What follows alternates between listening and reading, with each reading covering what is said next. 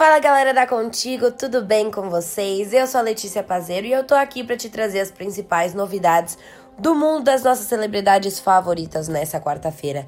E vamos começar falando sobre Romana Novaes e a Loki que anunciaram que mais um bebê tá a caminho. Se você quer saber o que tá rolando, fica aqui que eu vou te contar melhor. Vamos lá.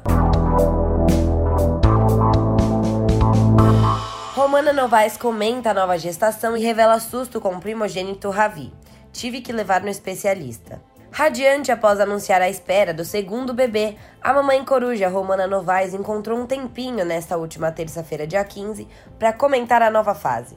Nos stories do Instagram, a Morena agradeceu o carinho de sempre dos internautas após revelar a chegada de mais um bebê e derreteu-se pelas mensagens recebidas.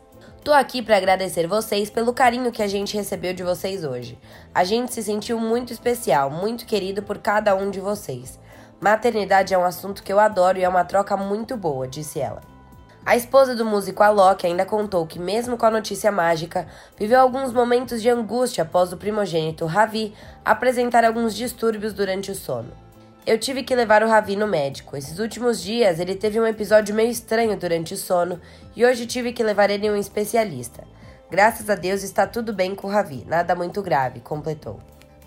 Vale lembrar que esse novo baby que está a caminho vem logo depois do Ravi, pois o baby nem completou um aninho ainda e a chegada do próximo baby está prevista para o mesmo dia de Ravi.